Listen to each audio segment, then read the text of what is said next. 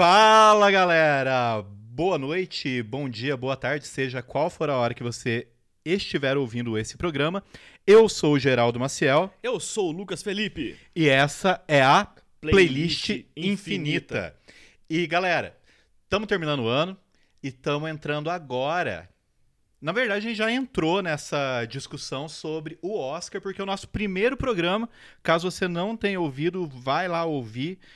Nesse programa nós falamos sobre Mank, que talvez esteja em algumas categorias no Oscar e a partir de agora até sei lá quando que é o Oscar, porque eu não sei se os caras vão mudar a data, né? Normalmente é fevereiro, mas a gente vai falar bastante sobre isso. Então, nesse programa, no próximo programa, no outro também, a gente vai entrar nesse assunto de cabeça, né? Os próximos filmes dos quais a gente vai falar, todos podem estar na corrida em diversas categorias. E o filme de hoje é o Ma Rainey's Black Bottom, em português, A Voz Suprema do Blues, uma produção original Netflix. E eu queria começar já fazendo um comentário acerca disso.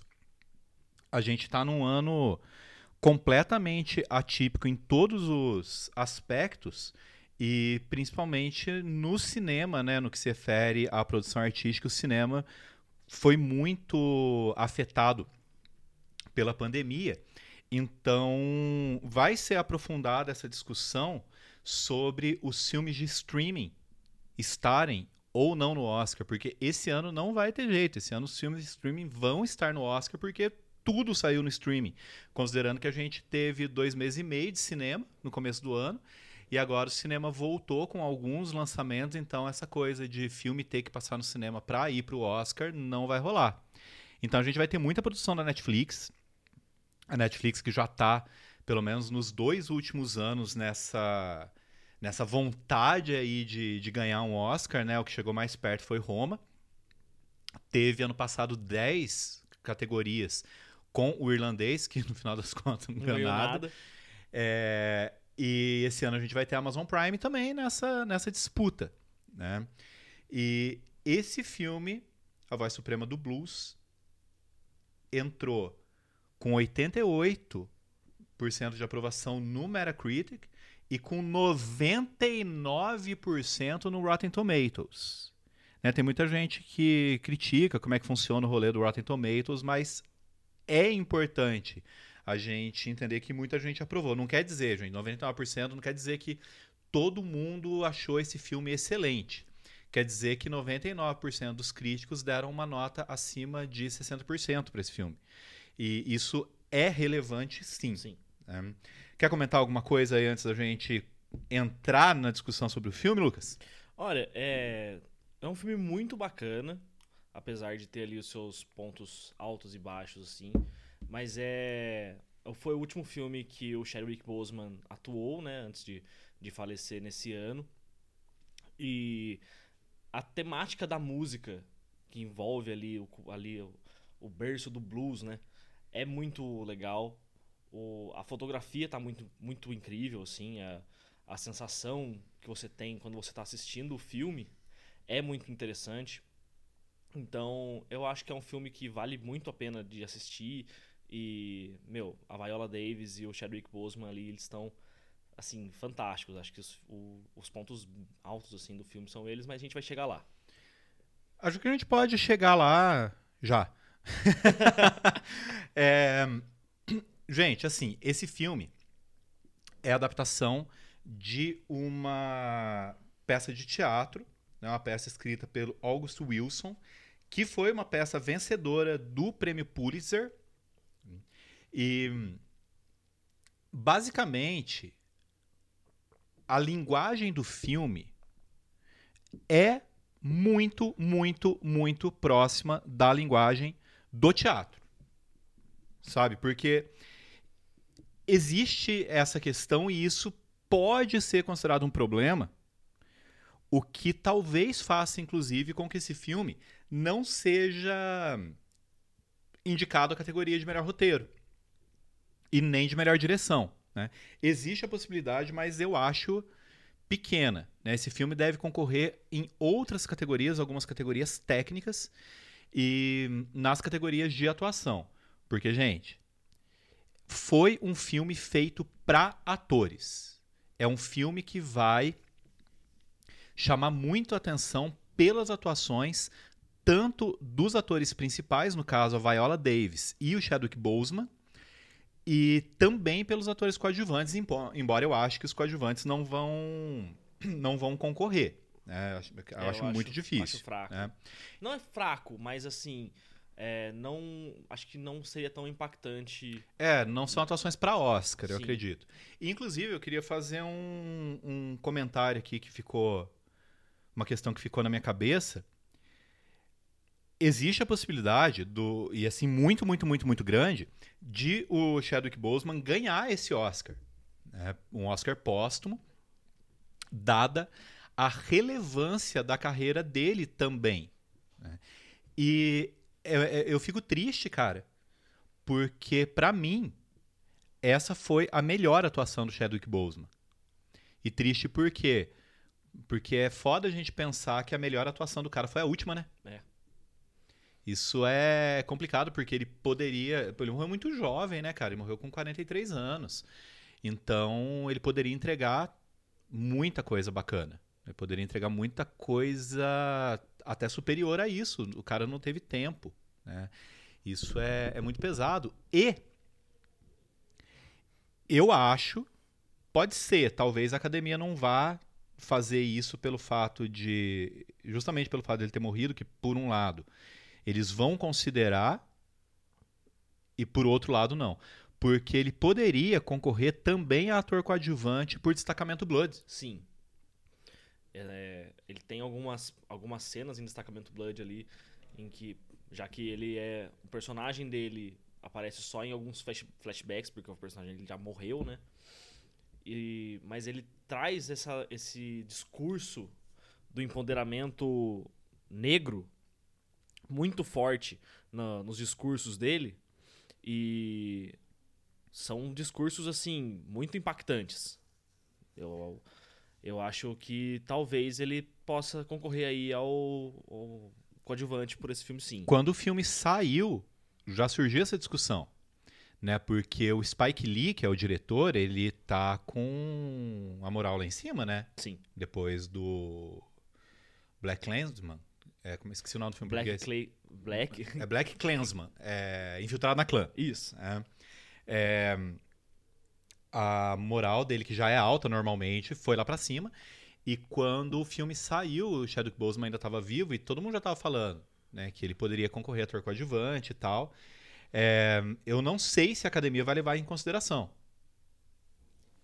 É, porque pensar, um Oscar póstumo pro cara já é suficiente aí para coroar a carreira dele. Mas assim, se fosse eu, colocava, viu? Porque são as duas grandes atuações da carreira desse homem.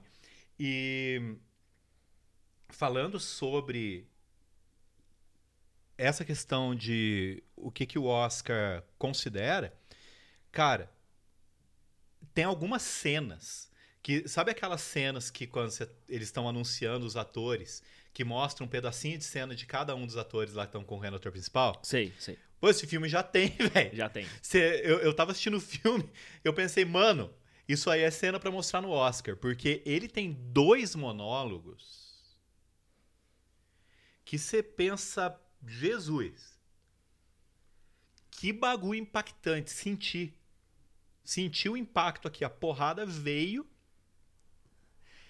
E a Viola Davis também tem um. Né, que ela tem bem menos tempo de tela que ele, apesar do nome da personagem dela estar tá no título. Ela tem bem menos tempo de tela, mas quando ela entra também parece que ela toma conta do espaço, né? Toma é, conta do ambiente. Viola Davis é quase uma entidade, né? Ela, ela toma ali o espaço mesmo ela fala assim, eu tô aqui, e como muita, muitos atores que estavam atuando ali junto com ela no filme falavam, é, parece que ela encarnou mesmo a Marraine. Parece que eu tava vendo a Marraine mesmo sem conhecer ela, só pelo, pelos relatos históricos ali. É, e uma coisa que é meio. tá sendo meio consenso é que é o que ator tem que fazer, né, velho? a Viola Davis some atrás do personagem. Quem ganha espaço no, no filme é o personagem. Ela encarnou de uma tal maneira, é, inclusive com as mudanças físicas, né? Que, tipo, ela não engordou pra fazer o filme. Aquilo tudo é Enchimento. prótese e tal que colocaram nela pra poder fazer. Mas você tá enxergando aquela personagem lá. Né? Ela... Cara, a atitude dela é muito marcante. Galera, a gente não. Podem ficar tranquilos que a gente não vai entrar em spoilers aqui. É, é um filme que você tem que sentir, sabe? Você assiste o filme, inclusive entrando numa temática da qual a gente já vem falando aqui, que é a abertura e ocupação de espaços por grupos que são historicamente excluídos. A história como eu falei no, no comecinho aqui, ela vem do teatro, então quase todo o filme acontece apenas dentro de um estúdio de gravação. Você tem pouquíssimas cenas que são externas, e o externo é a primeira cena do filme, que é um show que a banda dela está fazendo, e já se estabelece ali uma uma animosidade entre a Ma Rainey, personagem da Viola Davis, e o Levi, que é o personagem do Chadwick Boseman. E aí depois já vai para a sessão de gravação e você tem duas ou três cenas que vão se passar na rua, mas na rua na frente do estúdio, né? Então é tudo lá, seguindo muito essa linguagem do teatro. É uma sessão de um disco dela, é para eles gravarem quatro músicas apenas. E ela chega atrasada, surge uma discussão sobre a música que dá título ao filme, Ma Rainey's Black Bottom se vão gravar a versão dela ou se vão gravar a versão do Levi. E aí você já percebe que são duas personalidades muito marcantes, duas personalidades muito fortes. E entra nesse rolê a discussão sobre a afirmação e a tomada de espaço dos negros. Lembrando que os negros são os criadores do blues.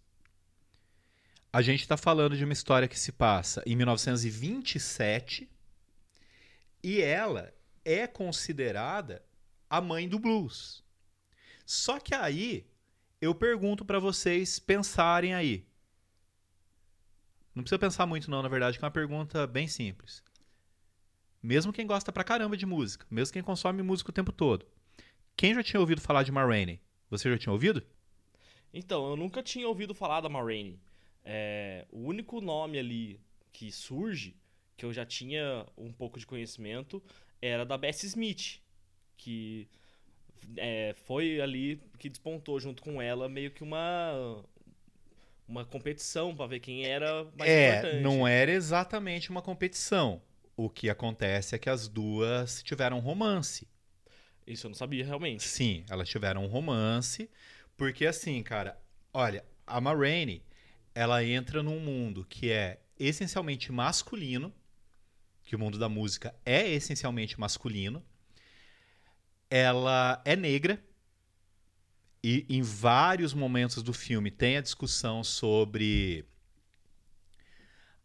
a posição do negro, sem entrar em, em grandes spoilers aqui, é, a posição do negro dentro desse mundo da música, no sentido de que o mundo da música quer explorar o trabalho do negro, porque são os produtores, os donos de gravadora, essa galera que vai ganhar muita grana, e essas pessoas são brancas. Né? A grande revolução da gravadora negra vai ser nos anos 60, 70, que é a Motown, né? com o, a explosão do funk ali, do soul do James Brown e tudo mais. É, mas antes disso, a gente não tem. E então vamos lá, recapitulando. Ela é mulher num mundo masculino, ela é negra num mundo branco e ela é lésbica. Então, tem essa história dela com a Bessie Smith, que elas tiveram um romance e entra até na questão das composições de ambas lá e tal. E depois elas se separam e a Bessie Smith acaba se tornando um nome maior que o dela. Não, um nome maior que o dela Inclusive, gente, assistam o filme e depois do filme assistam um documentário de meia hora que tem na Netflix mesmo sobre a gravação do filme. E o diretor fala, né, que quando ele foi fazer a pesquisa para usar as imagens da Marraines, ele encontrou sete É, Imagens. e centenas de imagens da, Da Bessie Bessie Smith. Smith. né? É, Então, assim, ela tinha vários fatores que faziam com que ela buscasse ocupar de uma maneira muito agressiva esses espaços que naturalmente lhe seriam negados. Então, quando você está assistindo o filme, você pode criar uma antipatia inicial, tanto por ela, quanto pelo Levi, né, que são as grandes personalidades do filme, mas depois você entende. É, é necessário ter essa agressividade. Né? Quer complementar alguma coisa aqui antes da gente falar da Viola Davis? Da Viola Davis? da Viola Davis é ótimo. É, eu, eu acho que quando a Viola Davis, ela, principalmente naquele monólogo que ela fala é, sobre a como eles só querem a voz dela, isso é, é muito simbólico nesse, nessa discussão sobre o lugar dos negros, porque é o que você falou, é a exploração da, da música negra ali. Ela fala que eles só querem a voz dela para depois eles fazerem o que quiser. Isso é muito complicado. E aí a gente entra num, num contraponto do Levi, que ele acha que o talento dele vai se propagar por si só, que ele acha que ele é o melhor trompetista e que ele vai ter uma banda e tudo mais, sendo que no fim das contas eles só queriam explorar mesmo os caras, tá ligado? É. É, é a história, né, cara? É, é a história acontecendo ali. Eles usaram a música, poderiam usar diversas outras coisas, né? Mas aí a gente vai falar um pouquinho agora dos atores. Da Viola Davis e do, e do Chadwick Boseman. né? Você tem interpretações muito interessantes ali do Coleman Domingo. Coleman Domingo eu só tinha visto ele em Euforia, na série. Ele tem um personagem muito importante lá, inclusive ele tá bem diferente fisicamente também. O Glenn Turman e o Michael Potts, que são os membros da banda, fazem personagens muito bem construídos. Os outros não têm tanto destaque, né? Que são o Jeremy Shamos e o Johnny Coyne, que fazem os caras da gravadora. A Taylor Page, que é a namorada da, da, Da Ma Ma Rainey, Rainey. e ela parece que vai criar um conflito ali, e depois você pensa, peraí, essa personagem não tá muito bem desenvolvida, então isso pra mim foi um probleminha no filme. E o Dazan Brown, que faz o sobrinho dela, que cria uma uma situação é constrangedora, diria eu, que a gente não vai falar aqui pra vocês assistirem o filme. Mas cara, a Viola Davis, vou falar dela primeiro pra depois a gente entrar um pouco mais na carreira do Deixa eu Chadwick só, Boseman. fa- deixa eu só fazer um, um adendo aqui que o Dazan Brown, ele ele estava no, no, no elenco de Olhos se Condenam. Ah, é, não lembrava. Sim, é, eu, eu lembro que a hora que ele apareceu, eu falei, cara, eu conheço esse moleque. E ele é um dos cinco meninos negros que é, é, São acusados são de acusados lá de estuprar a mulher estuprar a mulher. Então, Injustamente. Então, assim, é, eu acho que é o segundo grande trabalho dele. Eu não conheço mais trabalhos, mas é o segundo grande trabalho dele que tá envolvido nessa questão mais racial, né? É interessante. Sim. Ele é super jovem. É, e aí você pega uma o- um- atores como o Chadwick Boseman e a Viola Davis, eles estão buscando grandes papéis, né? O Chadwick Boseman buscou grandes papéis na curta carreira dele, mas eles equilibram muito bem essa questão de trazer a questão do negro também, trazer a problemática do negro nos Estados Unidos, que a gente sabe que é tão complicada quanto no Brasil. Dependendo do lugar, é até mais Pior. complicado que o do Brasil, né? É, Mas a Viola Davis, olha só, gente, fala um pouquinho da carreira dessa mulher. Ela venceu duas vezes o Tony Awards, que é o principal prêmio do teatro nos Estados Unidos. Ela venceu em 2001 e 2010. Ela, olha só, as informações que eu tô dando aqui é pra dar aquela provocada, né? Ela é uma das 10 atrizes negras a concorrer ao Oscar de melhor atriz. E a grande questão é: todo ano a gente tem cinco atrizes concorrendo. E durante toda a história, Só houveram a 10. gente só houve 10. Só houve 10. 10. Velho, é muito pouco. É, é, é desproporcional demais. Né? Por quê? Porque por muito tempo houve. No começo do cinema tinha aquele negócio do blackface, né? Os atores brancos se pintavam de preto, é, com aquela, negócio, aquela tinta super forte lá que ficava super caricato. Depois, personagens negros começaram a exercer papéis, sempre em posições subalternas. Eu não estou dizendo apenas papel de coadjuvante, mas o negro é empregado, o negro é o motorista, o negro é não sei o quê. Né? Então é muito pouco. É...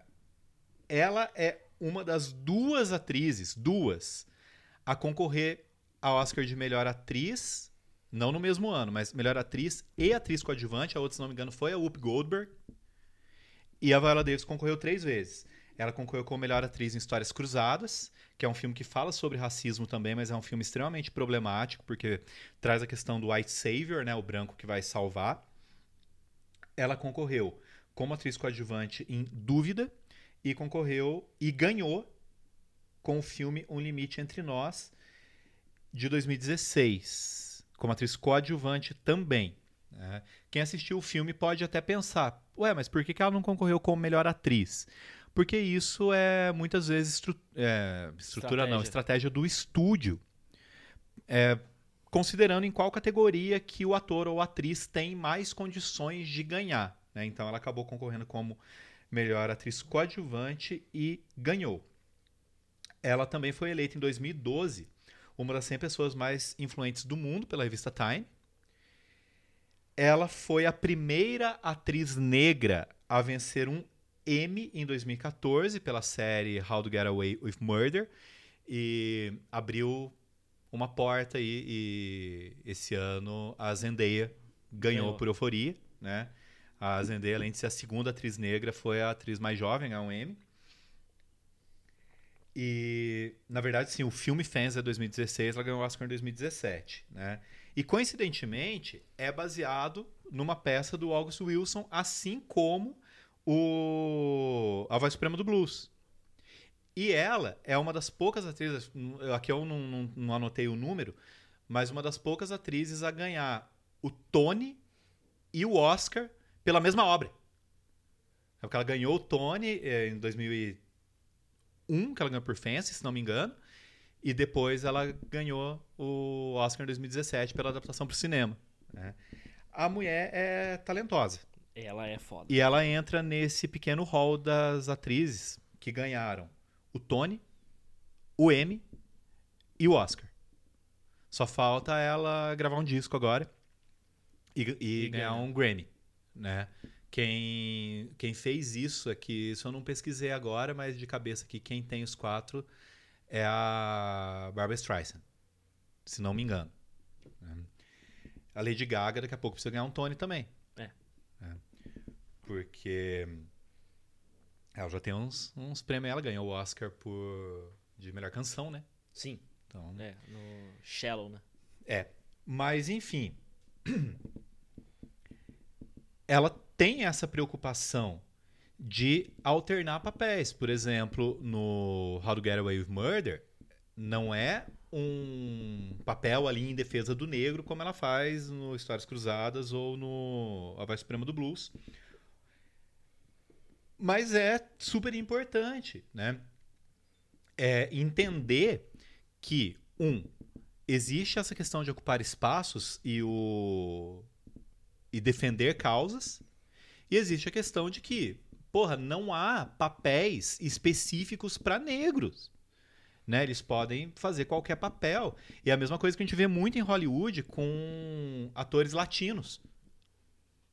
De vez em quando aparece um lá é, que vai ganhar espaço, como o próprio Pedro Pascal, de quem a gente falou no, no programa sobre Mulher Maravilha. Mas é um tal de colocar ator latino para fazer bandido. Nossa ou ator de origem mais é, ali da perto da antiga União Soviética, ucraniano ou russo, para fazer vilão. Ou ali do Oriente Médio também, né? Pra fazer terrorista. Meu, é um negócio absurdo. Tanto que existem atores que já andam recusando papéis estereotipados, né?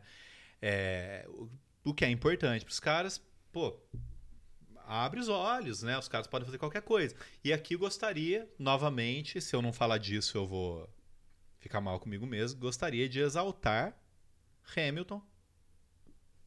Gostaria de exaltar a figura de Lima Manuel Miranda.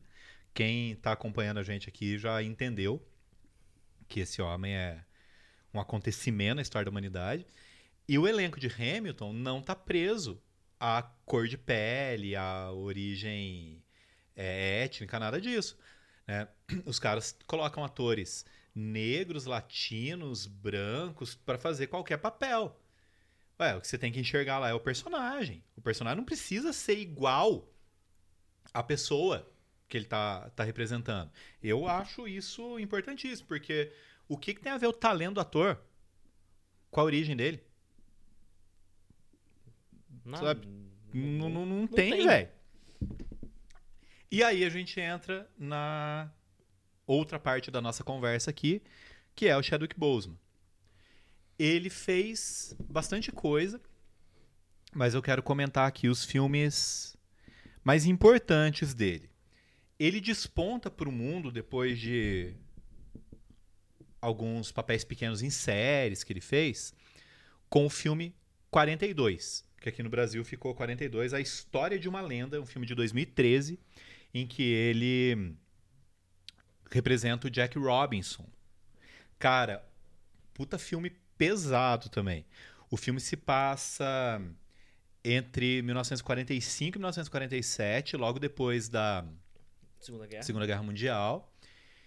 E o personagem do Harrison Ford é dono de alguns times, na verdade, de beisebol.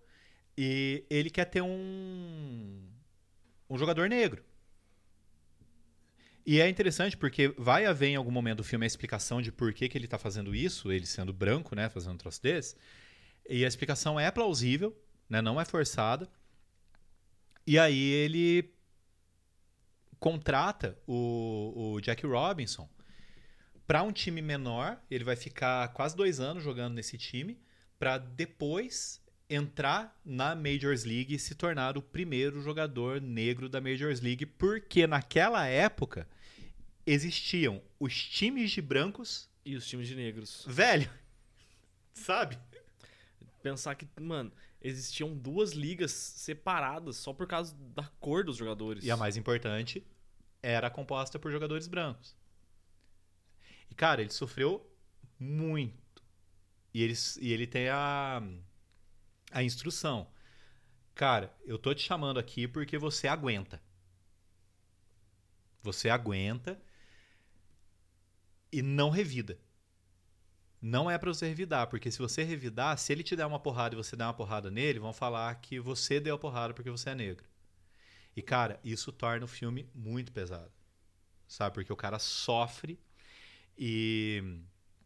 Aqui o que eu vou falar não é spoiler, né? Porque é, é história, né? De verdade. A camisa que ele usou, que é o número 42, foi aposentada. É o único número que foi aposentado no beisebol americano. Ninguém joga e tem um dia por ano, se não me engano, ou, ou um mês por ano, em que todos os jogadores usam essa camisa em homenagem a ele. Que foda, velho. E então assim foi o primeiro papel grande dele e ele escolheu muito bem. né? E ele sempre quis ahm, negar o estereótipo, tipo o negro vai ser o bandido no filme. Por quê? Porque sempre tem aquela coisa, né? Você viu os filmes de dupla de policial, que o policial aposentado é sempre o negro, velho. O que tá aposentado é sempre o negro. Falei, pô, e é o negro, é mal-humorado, estereotipado pra caramba tal. Não, por quê? O próprio Seven que a gente falou aqui no primeiro episódio, quando a gente falou do David Fincher, mostra, né, o, o papel do. Como que é o nome? Me deu branco, como que é o nome do cara? Morgan Freeman. Morgan Freeman, grande Morgan Freeman.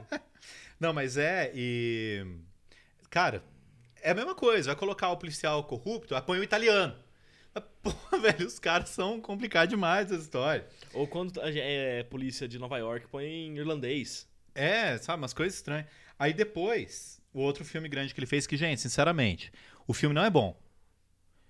A coisa boa do filme é ele, que é o Get On Up, que é a história do James Brown.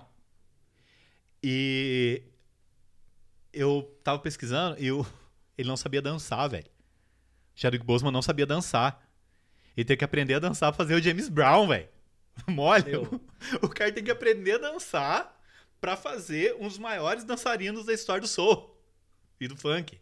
Pô, e assim, a atuação dele convence demais. Nossa, convence demais, embora o filme assim seja um filme nota 3 de 5, sabe? É, não é um filme que prende assim, mas o Chadwick Boseman tá muito bem lá, fazendo mais uma lenda da história dos Estados Unidos. Primeiro o Jack Robinson, depois o, o James Brown. E aí depois 2016 vem não o filme Pantera Negra, mas vem ele encarnando o Pantera Negra no filme Capitão América Guerra. Guerra Civil. É, a primeira vez. Esse foi o meu primeiro contato que eu tive com o Chadwick Boseman. Não, eu também eu nunca tinha eh, ouvido falar desse homem. E ali ele já mostra, assim, que aquela ferocidade de né, ir atrás da, do cara que supostamente matou o pai dele. E encabeça ali uma, uma das atuações ali que são a, a parte alta, assim, do, do, desse filme que, apesar de muita gente gostar, eu não gosto tanto, assim. Eu acho que tem filmes melhores da Marvel, mas É. Acho que os pontos altos ali, principalmente, é o Chadwick Boseman. E daí a gente ia, falaria da, da aparição do, do Homem-Aranha de volta na Marvel, mas enfim, isso não Isso não interessa agora. interessa né? agora. Mas o. Eu também não. Guerra Civil não é dos meus preferidos, da Marvel, não. Mas o que é muito bacana é o Chadwick Boseman fazer um príncipe. Né? Cara, e depois, né, no. Ele volta em 2018 com Pantera Negra. Mas, já que eu volto a esse assunto, entre esses dois, ele fez dois filmes. Ele fez King, que o título original é muito interessante, que é Message from the King, mas em português ficou King, uma história de vingança, né? que é basicamente um filme policial. É um filme policial. Não sei se vocês conseguiram desconfiar, mas sobre um cara que quer vingança. Plot twist. Ele quer vingança porque aconteceu uma coisa que eu não vou falar com a irmã dele. Né? Esse filme está na Netflix. É um bom filme policial com uma revelação lá na última cena que dá uma enriquecidinha no personagem, mas eu não achei assim tão bom. Né? É, Mas isso foi o quê? Isso foi 2016. Né? Ele fez logo depois do Guerra Civil. Em 2017, ele fez mais um personagem histórico no filme Marshall, que também está na Netflix. Ele faz o Thurgood Marshall, que foi um juiz, ele foi advogado negro primeiro, que lutava pela questão dos negros. Ele fazia parte de uma de uma associação que defendia apenas negros inocentes. É sempre negros inocentes. Então, por quê? Porque o sistema de justiça dos Estados Unidos era muito injusto. Né, com os negros. Havia vários negros acusados e condenados injustamente, então eles defendiam esses negros de graça. Né? E aí tem. O filme todo acompanha um caso, apenas. Né? Mas depois, esse homem ele vai se tornar o primeiro juiz negro associado à Suprema Corte dos Estados Unidos e ele vai fazer parte disso de 67 até 91. É, São aí mais, quase 30 anos, né? É o um personagem histórico também, extremamente importante. Então é basicamente ele fazendo aquilo em que ele acredita, né? Sim. Falando, cara, vamos mostrar que negro não é só bandido, que os negros podem fazer outras coisas. Então ele vai mostrar personagens importantes. Ele começa no com um personagem ligado ao esporte, mas para mostrar também que não foi tão fácil assim para os negros, embora haja muitos negros que se destaquem no esporte, não foi tão fácil não, cara, sofreu, né? E aí depois do Marshall, aí sim, vem Pantera Negra e em Pantera Negra ele não representa mais um príncipe e sim Um rei. um rei. Cara, o impacto de Pantera Negra, o impacto social de Pantera Negra e sociológico é inegável, sabe? E eu lembro da discussão toda sobre Pantera Negra, gente negando a importância do filme. Falei, meu, fica quieto, velho. Sabe quantas imagens que a gente viu de crianças indo no cinema e saindo emocionadas, porque finalmente se viram na tela de cinema, gente. Isso é super importante, não dá para negar a, a posição central que o ator, que o Chadwick Boseman ocupa nesse espaço. E não só isso, é assim, ele é o rei de uma sociedade que é no, na África, né, onde muitas pessoas às vezes confundem, não confundem, mas é, falam de uma forma até preconceituosa que como se a África fosse um lugar só de negros.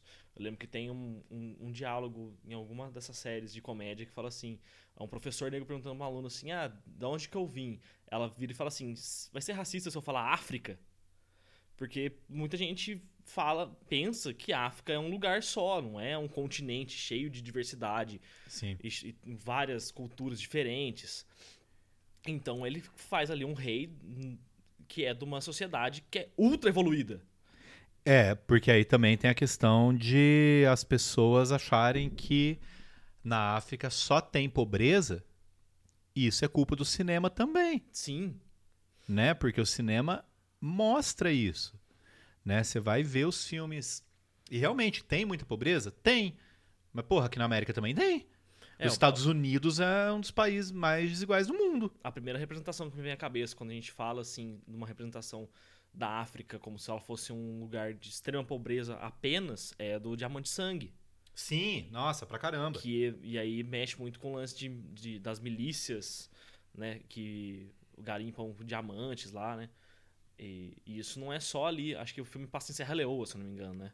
É, E, e aí o Pantera Negra volta ali pra mostrar que não é só isso. É, tem muita, muita riqueza na, na, na África. é porque a gente tem que entender. Gente, o Wakanda não existe, tá bom? É, mas é uma representação, né? Uma representação de uma cultura negra é, diferente daquilo que se mostra. é isso, e isso tá muito presente nos figurinos, né? No, na forma como As músicas. as músicas são representadas, os, os rituais que eles fazem, né?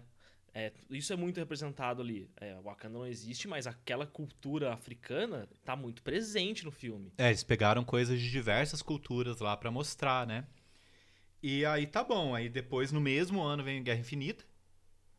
E o detalhe, né, cara? Ele já tava doente. Sim. E ninguém sabia. É, eu lembro que até muita gente postava, tipo, fotos dele no antes e depois, assim, como se fosse é, uma forma de fazer até uma, uma chacota sem saber que ele tava doente. Que é uma foto, uma, acho que ele tá num vídeo, assim, que ele tá muito magro. É, mas isso já foi esse ano, né? Não foi um pouco antes? Acho que foi no ano passado, talvez. É, mas a gente tá em 2018 ainda. A gente tá falando Guerra Infinita. É. Então. E, e ele faz. O, o, o T'Challa é um personagem ímpar ali, eu acho.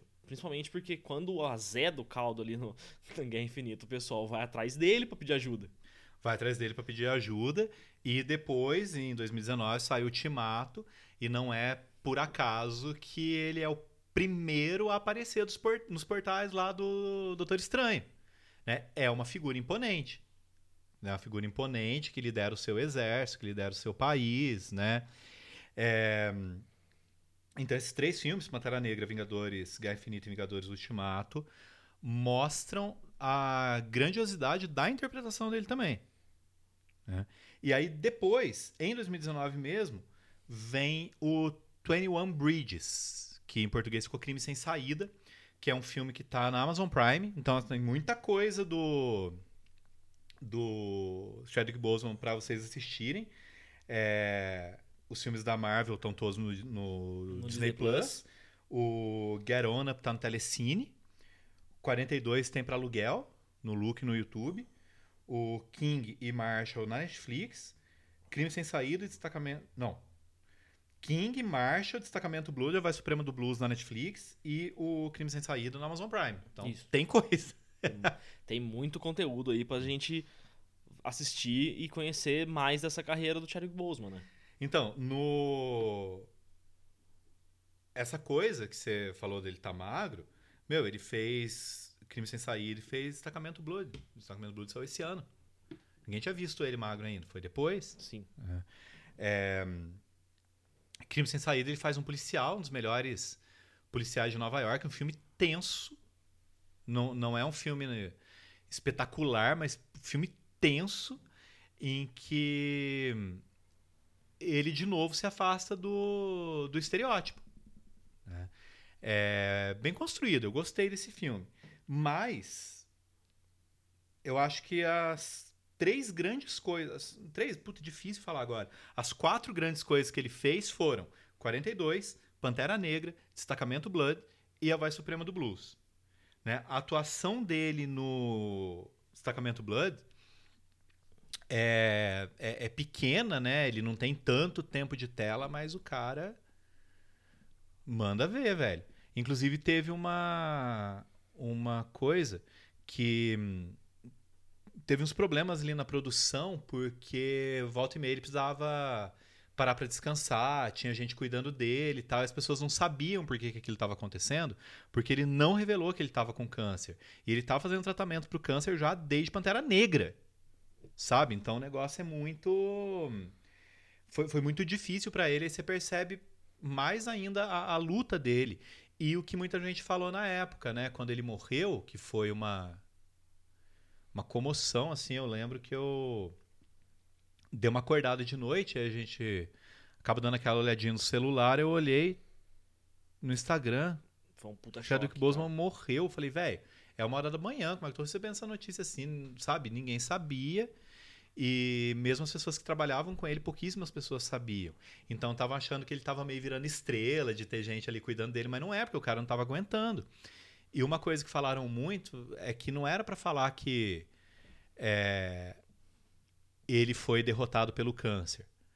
Na verdade, isso não sou eu? Foi falado muito na época. Ele deu muita porrada no câncer, sabe? O cara lutou bravamente mesmo, encarnou aquilo que o que o Pantera Negra representava. E aí ele coroou a carreira, a carreira dele agora com a voz suprema do blues, como eu falei no começo, cara. É muito triste você saber que é a última a última atuação dele e sinceramente espero do fundo do meu coração que ele ganhe esse Oscar póstumo. Né? A gente tem poucos Oscars póstumos, Oscars póstumos na história da, da premiação, mas o mais recente foi Heath Ledger, né, com uma atuação também incontestável. E agora realmente torço por ele. É, cara, eu acho que ele merece muito. é, talvez não só pela atuação, mas também pelo conjunto da obra, digamos assim. É, tanto pelo que ele fez em, como Pantera Negra, que, é, querendo ou não, foi o primeiro filme blockbuster da Marvel, um filme de super-herói que foi indicado a melhor filme. É, porque por mais que a gente tenha tido grandes filmes de super-herói, como por exemplo Cavaleiro das Trevas, nenhum conseguiu romper esse preconceito de concorrer a melhor filme. Pantera Negra conseguiu, né? Sim. Então, assim, é inegável essa importância de Pantera Negra e, do- e dele como, né, no papel do, do Pantera Negra, do, do T'Challa. E, mas eu acho que a atuação dele em Voz Suprema do Blues é uma coisa assim, é o, talvez acho que ele não, não é que ele rouba a, a, a cena da, da Viola Davis, porque eles contracenam em, muita- em muitas poucas cenas. É. Mas quando ele tá ali, principalmente no primeiro monólogo que ele faz, quando ele fala do, da, da relação da mãe dele lá, que eu não vou falar muito mais do que isso, é assim, eu fiquei completamente arrepiado. Eu ficava. Falei, meu, é uma coisa muito tocante. É, e o segundo monólogo dele também, que você nem tá esperando, porque normalmente você tem um monólogo desse por filme. Aí você pensa, velho do céu, o que, que esse homem tá fazendo, mano? Foi. Nossa, é desconcertante. É desconcertante e entra de novo naquela discussão que a gente teve no programa sobre homicida, né? De a gente que é branco, a gente se colocar no nosso lugar, sabe? É, muito mal foi feito aos outros povos todos durante a nossa história, então vamos reconhecer e vamos usar o nosso lugar de privilégio para falar sobre isso também. É, para ir aqui para a última parte, a gente falou 800 vezes que ambos devem concorrer ao Oscar. Eu acredito que possa concorrer a melhor figurino, porque é bonito. É bem bonito, cara. É, é muito, é muito bem feito, E é muito legal- bem pensado. É legal quando a gente vê o, o, o documentário de meia hora dos bastidores, né? Que por trás ali do, do Voz Suprema do Blues, a, o cuidado e como a, a figurinista foi atrás de pesquisar tudo pra fazer o negócio da, da melhor maneira possível. É, quem, quem só assiste filme acha que essa parada é fácil, né, é, velho? É assim, ah, tem uma extremamente roupa aqui, põe aí, é, é extremamente trabalhoso. E nisso aí entra a maquiagem também, né? Principalmente a maquiagem da Viola Davis, que. Cara do céu. Uma coisa que vocês vão perceber assistindo o filme é que o filme passa pra gente uma sensação absurda de calor. Você olha pra cara da Viola Davis. É, uma amiga minha falou que ela tava assistindo filme e ela queria dar um lencinho pra Viola Davis secar aquela cara, porque tava. E, e é isso, você fica incomodado, né? E aí nessa questão entra um possível, uma possível indicação ao Oscar de cinematografia, né? Que é o que a gente chama aqui também de fotografia. Porque ô sensação tapafúrdia. que- E esse, esse lance do calor é engraçado porque isso foi uma adaptação no roteiro, porque a peça original, segundo o que falaram até no, no próprio Bastidores, é que a peça se passa no inverno. É, E aí o diretor falou assim: não, a gente queria passar o filme no, no verão e a- a- até a- o filtro amarelado ali, quando aparece o sol, o sol tá só no. É, é só o sol. E ele fala assim, porque eu quero passar mesmo uma sensação de calor. é, nesse sentido. Ele, Ele conseguiu. Ele conseguiu. Embora, como eu falei, eu acho difícil o filme concorrer à, A direção. direção, né? Roteiro também, né? Porque ele é muito teatral, né? Ele não tem essa questão é, de fazer grandes adaptações para o cinema. Mas é isso, galera. Recomendamos total aqui. Assistam esse filme, sintam esse filme e toda, todos os louros aqui para as atuações. Agora, mantendo a nossa tradição aqui, vamos indicar as nossas músicas da nossa playlist infinita.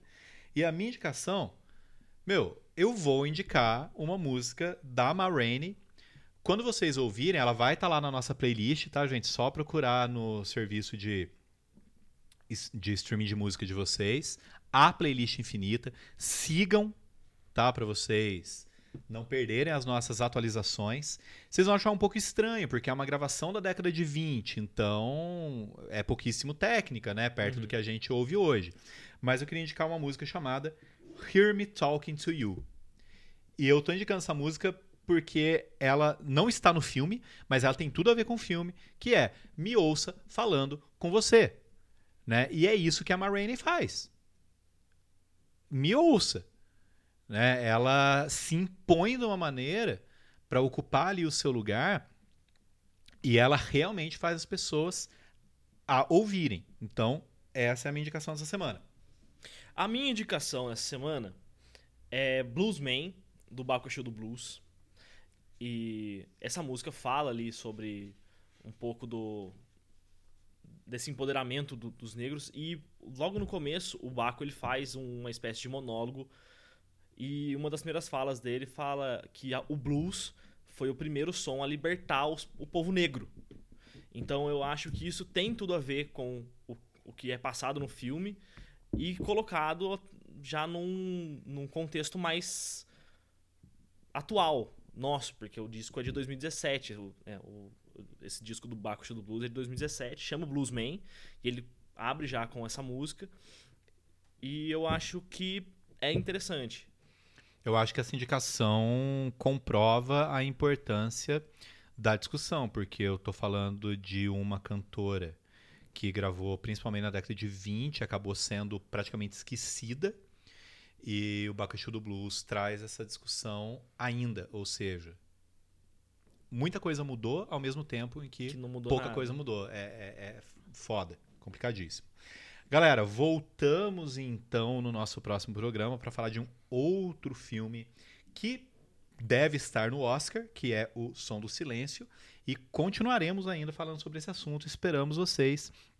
Não se esqueçam de clicar no botão de seguir e também nos seguir nas nossas redes sociais. Eu estou em todas elas como Geraldo Maciel JR. E eu estou em todas elas como arroba Salve Lucão. E é isso, galera. Grande abraço para vocês. Esperamos todos no próximo programa. Falou, é nóis. Abraço.